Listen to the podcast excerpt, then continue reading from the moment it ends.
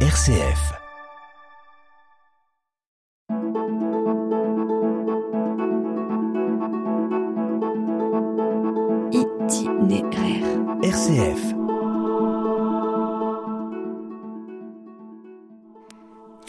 Amis auditeurs, bonjour et bienvenue dans Itinéraire proposé cette semaine par RCF Loiret, une émission qui accueille Suzanne Moutin, religieuse ici présente à mes côtés. Bonjour, sœur Suzanne. Bonjour Annette. Et merci d'être venu dans le studio RCF.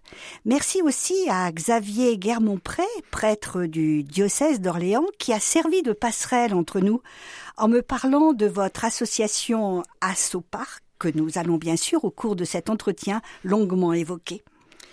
On me demande souvent comment je trouve mes invités. Eh bien voilà, c'est grâce à tous ceux et celles qui me permettent ces contacts et bien sûr toutes les personnes qui répondent à l'appel. Et vous, sœur Suzanne, vous avez dit oui. Un oui tout simple, tout spontané quand je vous ai proposé de m'accompagner dans cet itinéraire sans me connaître. Et ce oui est précieux car votre témoignage, vos engagements sont source de vie et d'espérance. Mais comme toute histoire a un début, je vous laisse la parole pour vous présenter vous-même. Merci Annette. Eh bien, je suis l'aîné d'une famille de deux. Mes parents sont des gens très simples, papa boulanger, maman femme de ménage. Nous sommes nous avons habité dans l'Ain pendant longtemps et puis nous sommes arrivés à Lyon dans le quartier du 8e. Et là, j'ai passé mon temps à, être à la chorale, à être cheftaine de Jeannette, euh, voilà, à, faire tout ce que je pouvais pour partager avec les autres tout en étudiant. Et je me suis trouvée au travail, à travailler dans une banque en informatique dans les premiers ordinateurs qui tenaient une pièce, alors qu'aujourd'hui, c'est devant vous un petit carré de rien du tout. En portable maintenant. Voilà. Donc, euh, voilà, j'ai travaillé là jusqu'au jour où la l'appel du Seigneur, ce désir d'aller plus loin, de faire plus, a commencé à m'habiter. Et dans mon quartier sont arrivées des sœurs de Saint François d'Assise de Lyon, une petite fraternité de trois, et les côtoyant, les rencontrant, il y a quelque chose qui s'est passé en moi, et le désir s'est développé de les rejoindre et d'essayer de voir avec elle quelle était cette vie de religieuse franciscaine dans notre monde d'aujourd'hui. J'avais une toute petite idée parce que, en tant que cheftaine de Jeannette, les Jeannettes ont pour patron, comme les Louveteaux, Saint François d'Assise. Donc j'avais déjà une petite idée sur Saint François, mais là, c'était plus sérieux. Et vous aviez quel âge à cette époque, à peu près? Alors, quand j'ai commencé à me poser la question, c'était autour de mes 17-18 ans. Et je suis rentrée donc à la communauté des Sœurs Saint-François d'Assise à la Croix-Rousse à Lyon euh, en 62, en septembre 62.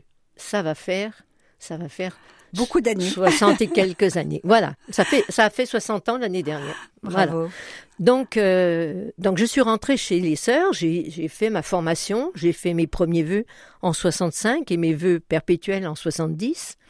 Et j'ai été envoyée, alors en 68, j'ai fait des études pour être enseignante dans un lycée rural que nous avions en communauté dans la, en Saône-et-Loire. Donc j'étais envoyée dans cette communauté de Saône-et-Loire qui, qui dirigeait, qui, qui, comment dire, animait un lycée rural qui a eu jusqu'à à peu près, pendant que j'y étais, 200 élèves, dont 140 internes à peu près. Donc j'ai travaillé dans ce lycée, au départ un petit peu toutes les matières, c'était dans les années 65, 70, euh, à ce moment-là il n'y avait pas beaucoup de spécialisation, lycée privé, et petit à petit je suis devenue professeur de maths. Alors j'aime à dire que professeur de maths, les maths, ça mène à tout, y compris à Parkinson. Oui, parce que nous allons évoquer cette euh, association dont, vous, euh, dont vous vous occupez, dont vous êtes la présidente. Voilà.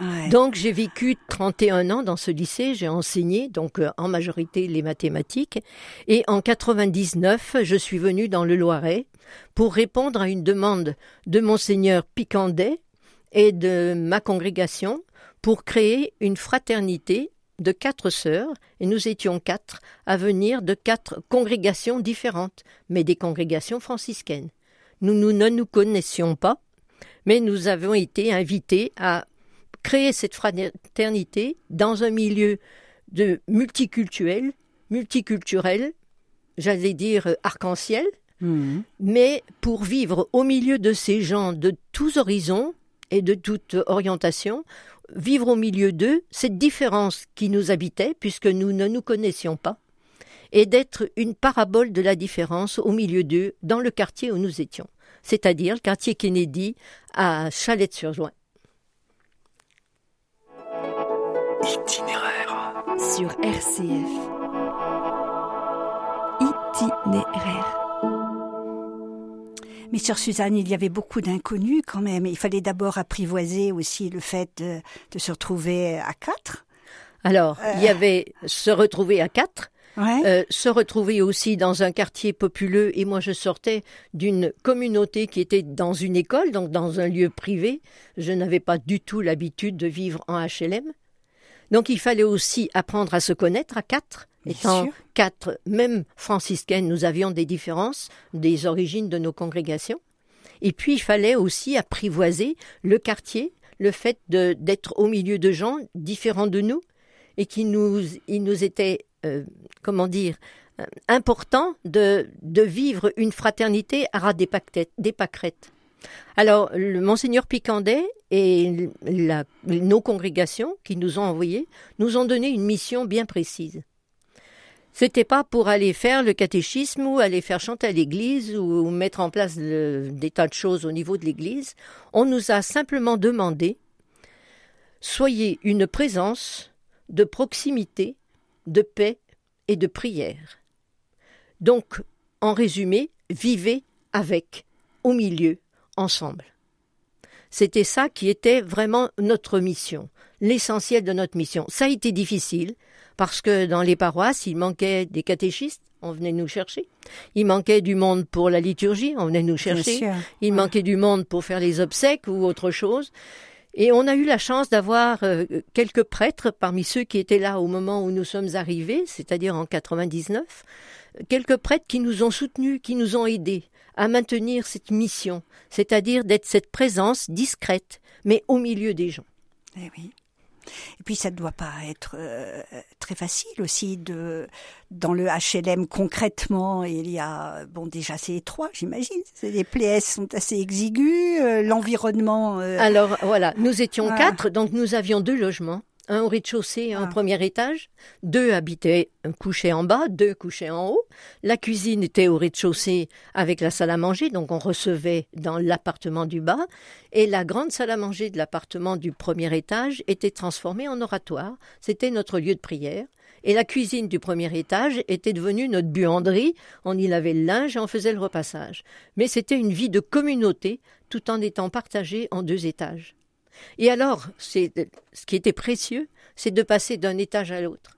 C'est-à-dire qu'on rencontrait dans les escaliers nos voisins, du haut, du bas. euh, on les croisait dans les escaliers. Je vous disais tout à l'heure que un monsieur turc que nous avons rencontré dans les escaliers en lui disant bonjour chaque fois que nous le croisions, on avait l'impression d'être transparente. Il passait à côté de nous sans nous voir. Ce monsieur, il emmenait ses enfants à l'école, il retournait les chercher, et c'était les escaliers notre lieu de rencontre. Pendant huit ans, nous lui avons dit bonjour sans avoir de retour. Et au bout de huit ans, un jour, on a eu un petit bonjour, et petit à petit, les bonjours ont été plus chaleureux, jusqu'au moment où, quand on se rencontrait dans la grande surface à côté, à Super U, on, avait un monsieur souriant qui venait nous dire Alors ça va, vous allez bien, et l'autre, elle n'est pas là. Voilà. Et c'est ça notre vie, c'est cette proximité, et cette présence qui tient le coup, qui, dure. Moi, j'ai vraiment beaucoup d'admiration pour pour ce que vous nous racontez, parce que je peux imaginer le quotidien. Il doit y avoir quand même. Alors, il y a des joies, d'abord, des petites joies, hein, des petites joies qui deviennent aussi des grandes joies, comme dans ce cas de de, de la rencontre, en fait, de la reconnaissance après tant d'années Voilà. par ce Oui. voisin turc. Mais en même temps, il doit y avoir quand même des moments de solitude, non? Oui, et ce qui est difficile à vivre, c'est que notre quartier, notre HLM en particulier, se trouve au milieu de la cité et est une étape pour les gens qui arrivent dans le quartier et qui sont immigrants, qui viennent d'ailleurs, qui sont pour la majorité étrangers à la France et qui arrivent là, mais qui viennent là pour un temps, le temps de se poser et de trouver un peu de revenus des allocations ou un travail, quelque chose, et après ils partent. Nos appartements, en moyenne, sont renouvelés, les appartements du HLM, tous les six mois pour certains, tous les ans et demi pour d'autres. on a du mal à reconnaître les gens qui habitent notre immeuble. Parce qu'ils passent, ils passent. Eh bien, on passe au milieu d'eux et on espère que notre rencontre leur laisse un petit souvenir quelconque. Eh oui, et quand même, juste avant de parler devant le micro, on a eu un petit temps de, partage ensemble, euh, vous m'avez partagé quelque chose quand même d'extraordinaire. Cette expérience, cette rencontre avec euh, cette femme, elle a été unique, mais vous pouvez nous la raconter? Alors, c'est ma voisine du premier étage, au même étage que l'appartement où je suis, qui est une femme turque, veuve. Elle a déménagé maintenant, elle n'est plus là. Euh, trois enfants adultes. Euh, et un jour, elle me croise dans les escaliers. Elle me dit Suzanne, j'ai envie de parler, tu peux venir un moment oh ben, Je lui dis Attends, oui, je viens. Donc, je pose mes affaires chez moi et je la rejoins chez elle. Donc, on a passé un moment eh ben, dans la culture turque, c'est le moment de l'accueil, c'est le moment du, de l'hospitalité, donc euh, assis sur des coussins avec le thé qui chauffe et qui est servi, voilà. Donc ça a passé un petit moment et au bout d'un moment, j'ai eu la grande surprise d'entendre cette femme me dire Suzanne, parle-moi de ton Dieu, je te parlerai du mien. Et à, à partir de ce moment-là, nous avons échangé qui était Dieu pour chacune de nous. On n'a pas essayé de convaincre l'autre mais de dire qui est Dieu pour nous. Et ça a duré jusqu'à une heure du matin. Mais ça, c'est un cadeau. Un cadeau. Un cadeau. Peut-être unique parce que c'est difficile à renouveler. Peut-être qu'un jour ça se renouvelle, mais ça se commande pas ces choses-là. Hein. Ça se commande pas, ça vient, c'est donné à un moment. Où, je pense qu'il y a un moment où, on est mûr pour pour pour euh, comment dire accueillir un partage comme celui-là. J'entends bien. C'est vraiment un, un partage tel que vous le racontez, Suzanne, euh, qui euh, nous fait chaud au cœur et qui donne l'espérance. Et nous arrivons à peu près déjà à mi-chemin de l'émission. C'est donc le temps de notre pause musicale. Ce temps de musique, je vous ai proposé de le choisir. C'était normal. Vous étiez l'invité. Hein et vous m'avez répondu, je cite, Si c'est possible, le chant des frangines ensemble. Moi, je ne connaissais pas cette chanson. Mais c'est un véritable cadeau. Et puisqu'on a parlé du mot cadeau, eh bien là aussi c'est un cadeau. Un véritable cadeau à écouter, une chanson qui fait du bien. Alors, merci à Eleanor, à la technique, de nous faire écouter cette chanson.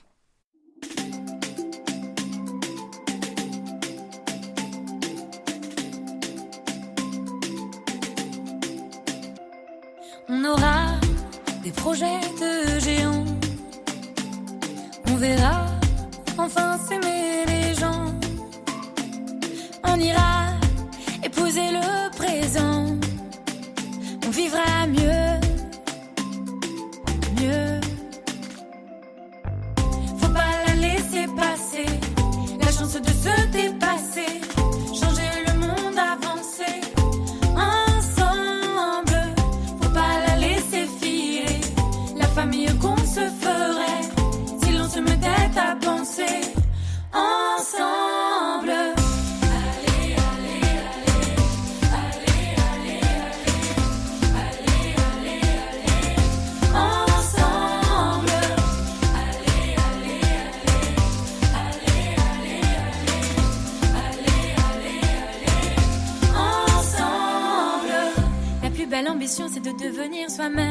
de vouloir briller. On voit partout des gens célèbres, on ne les voit pas pleurer. Vous qui nous voyez, on vous promet d'être vrai. On aura l'ivresse d'être vivant. On verra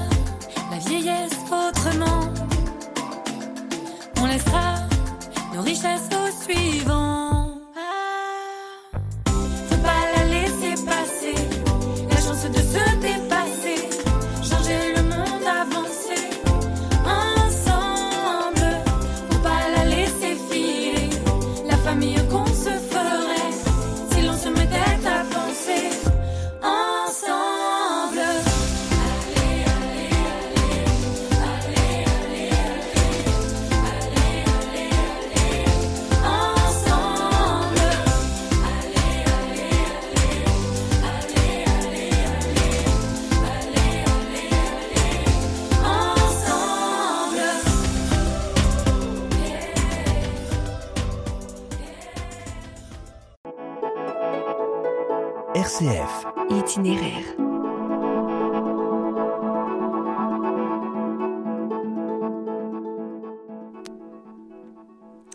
Amis auditeurs, vous êtes à l'écoute de l'émission Itinéraire cette semaine enregistrée à RCF Loiret avec le partage à l'antenne de sœur Suzanne, Suzanne Moutin, venue au studio d'Orléans depuis Chalette-sur-Loing pour justement ce petit moment de vivre ensemble. J'imagine, Suzanne, qu'une phrase vous touche particulièrement dans cette chanson. Oh oui, ça c'est sûr. Changer le monde. Changer le monde et vivre ensemble. Alors, c'est quoi pour vous, concrètement, changer le monde à Chalette? Alors, ça a pris la figure d'une association. Tout a commencé par ma voisine, une voisine, quelques, quelques immeubles plus loin, qui a la maladie de Parkinson, et qui un jour m'a dit Suzanne, il y a une conférence sur Parkinson à Amilly, tu m'emmènes. Moi, je lui dis écoute, j'y connais rien. Elle me dit ça fait rien, tu connaîtras comme ça, tu m'emmènes. Donc j'y suis allée. 80 personnes étaient attendues, il y en avait 220. Et sur les 220, il y avait plus de la moitié de personnes malades. J'ai été vraiment étonnée, euh, marquée par ce, ce, cette conférence. Et mon amie me dit, me dit après ça, elle me dit, écoute, hein, toi qui sais bien parler, puis quelle habitude, tu pourrais peut-être nous trouver quelque chose, on n'a pas de lieu de parole, on n'a pas de lieu d'échange, on n'a pas d'information, on est laissé complètement de côté avec Parkinson, on ne sait plus quoi faire, on est isolé. Fais quelque chose. Alors vous vous rendez bien compte que venant du, des mathématiques, pour arriver à Parkinson, c'était pas facile? C'est pas la ligne directe, non? Non, pas du tout. Mm. Mais alors à ce moment-là, j'ai cherché. J'avais la chance d'être sur une liste d'échanges de géron- gérontologues et gériatres. Sur cette liste, j'ai, lancé un appel au secours en disant eh ben voilà, un, groupe de personnes qui ont Parkinson et leurs aidants me demandent de les aider, qu'est-ce que je fais? Il y en a un qui m'a dit ben, va voir sur Internet. On lui dit ben, d'accord, on trouve de tout sur Internet. Un autre me dit ben, lis un livre, il me donne le titre du livre. J'ai dit oui, le temps que je lise le livre, euh, puis que j'an- j'analyse, je comprenne ce qui se dit. Et le troisième, j'allais dire plus intelligent ou du plus sensible aux besoins que j'avais, m'oriente vers un médecin lyonnais qui s'appelle Anne Frobert, qui à 41 ans a été diagnostiqué avec Parkinson. Il m'a dit va la voir, elle te dira tout ce que tu as besoin de savoir. Et c'est ce que j'ai fait. Entre 2006 et 2011, j'allais la voir en gros quatre ou cinq fois dans l'année on passait quatre heures ensemble où elle me disait ben voilà Parkinson ce que c'est en regardant les textes sur internet les, les conférences les, les dossiers et tout ça puis après elle me disait ben quand on dit ça moi malade voilà comment je le vis Oui. et elle a fait ça pour, pour tout ce qu'elle m'a transmis au niveau de la maladie de Parkinson Parce que quand on dit Parkinson, il y a beaucoup de formes, en fait, de, alors cette de maladie cette maladie. C'est la même pour tout le monde, mais elle se traduit euh, avec autant de différences d'un malade à l'autre. Il n'y a pas deux malades pareils. La, la maladie de Parkinson est, vraiment différente d'un malade à l'autre. Tout dépend comment le corps réagit, comment elle se traduit. La base, c'est un manque de dopamine dans le cerveau. Après ça, la traduction des symptômes est multiple. Est multiple. Alors on pense aux petits vieux qui tremblent, Oui. mais ils tremblent pas tous. Mm. Il y en a un sur trois qui tremble. On pense aussi à ceux qui sont bloqués comme en statut, c'est vrai. Alors, de temps en temps, ils sont bloqués, puis ça débloque, et on ne sait jamais comment ils vont être bloqués. Ils peuvent pas prévoir ce qu'ils veulent faire, parce que, ben, s'ils prévoient de sortir, ben, aujourd'hui, ça va bien. Tiens, cet après-midi, on peut sortir. Moment de sortir, À tout une moment, statue. ça, ah oui, à Une tout moment, statue. ça peut arriver, Oui, ce blocage. oui, oui. Ah. Le blocage, et puis, ou alors des, des effets secondaires de, de médicaments, des dyskinésies, des mouvements involontaires. Des... Enfin, c'est c'est vraiment une maladie euh, envahissante et, et très dure à supporter. Et très dur aussi pour ceux qui partagent la vie de, de Et ces pour les personnes. aidants. Pour, les, aidants. Alors, pour, pour répondre à sa demande, moi, je me suis appuyée, euh, et ça, je, je l'avais je l'avais réfléchi euh, avec une demande qui m'avait été faite par les frères de Thésée pour aller donner mon témoignage. Parce que euh, ma démarche au niveau de l'association, que j'ai créée en mai 2006, donc euh, il y a 16 ans, Oui, 17 ans, Oui. voilà. Donc en mai 2006, euh, cette association, pour moi, c'est la l'expression, j'allais dire concrète, citoyenne, fraternelle, euh, on pourrait mettre des tas de mots comme ça, de ma spiritualité franciscaine. Alors, il y a, il y a quatre points qui, qui pour moi sont importants, même cinq, qui sont importants et qui, qui donnent la couleur de ma manière de développer cette association. Je comprends bien, oui.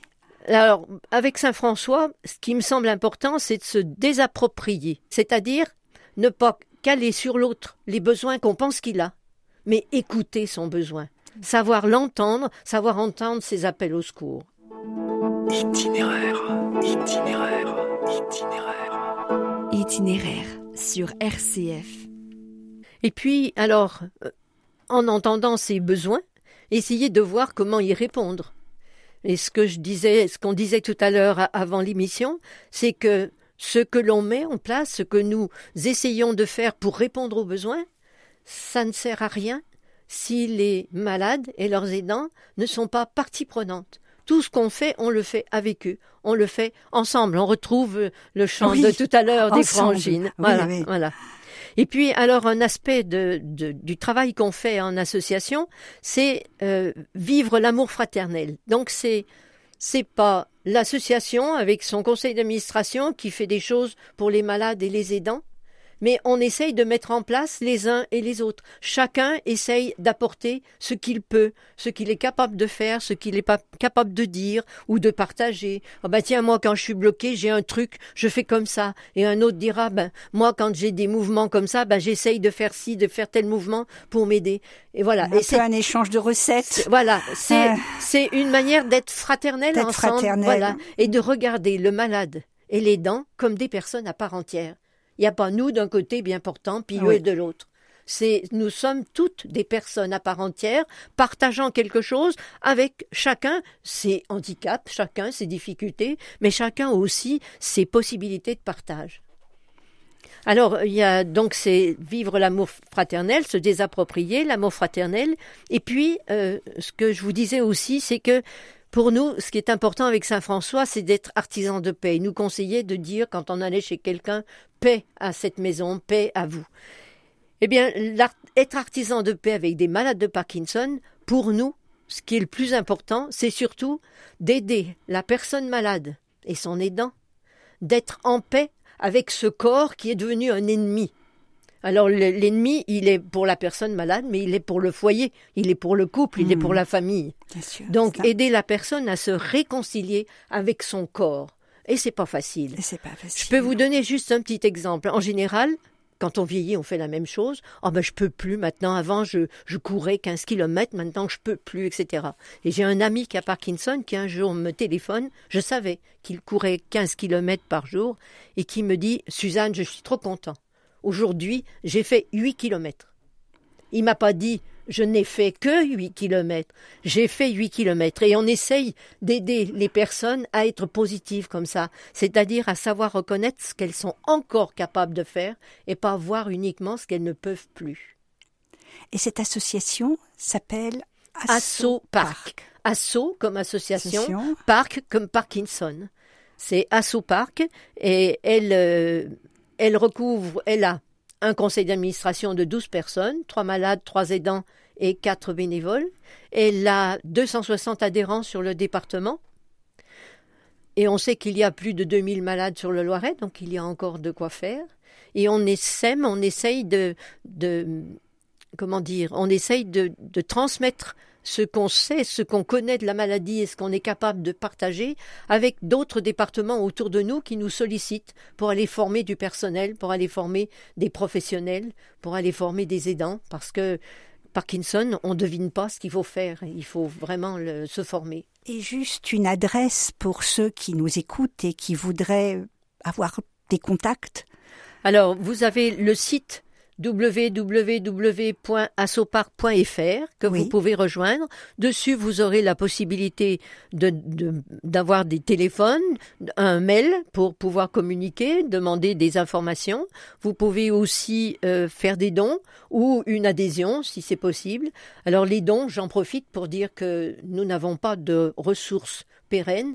Donc nous cherchons des moyens financiers pour nous aider à continuer ce que nous avons mis en place. Des activités remises en forme pour les adhérents une fois par semaine, la sophrologie une fois par semaine, la musicothérapie. Nous avions du tango argentin. le tango argentin, on a arrêté parce que les deux moniteurs sont partis, c'est bien dommage. On cherche d'autres activités pour aider les personnes à sortir d'elles-mêmes et puis à retrouver le goût de vivre. C'est ce qu'un neurologue m'a dit un jour. Il m'a dit donnez-leur le goût de vivre. Et bien sur cette parole, l'émission s'arrête déjà. Je ne comprends pas comment le temps a pu passer si vite. Euh, on n'aura pas le temps de réécouter ensemble, mais je pense que la chanson quand même continue à, à être dans nos oreilles. Et merci, sœur Suzanne, pour ce chemin de vie tourné vers les autres. C'est un bel itinéraire. Quand on écoute les médias, il y a tant de nouvelles négatives. Or, il y a aussi autour de nous, et on l'a vu là, à travers votre association, votre partage, à travers le bénévolat, à travers les associations, tant de bonne volonté. Et tant de petits colibris, je dirais, qui font leur part pour reprendre cette légende chère à Pierre Rabhi. L'essentiel est de faire sa part. Pour vous, sœur Suzanne, c'est une grande part, et quelle chance dans le poids de vos activités d'avoir gardé de la place pour ce partage d'aujourd'hui à RCF. Comme je le disais au début de l'émission, on a besoin de se nourrir de positif et votre engagement nous interpelle. Moi, je vous compare un peu à sœur Emmanuelle qui, à 95 ans, disait ou écrivait, je cite, c'est dans la joie de donner et de partager que se crée la relation humaine. Merci, sœur Suzanne. Merci Annette. Et merci bien sûr, Honor à la technique.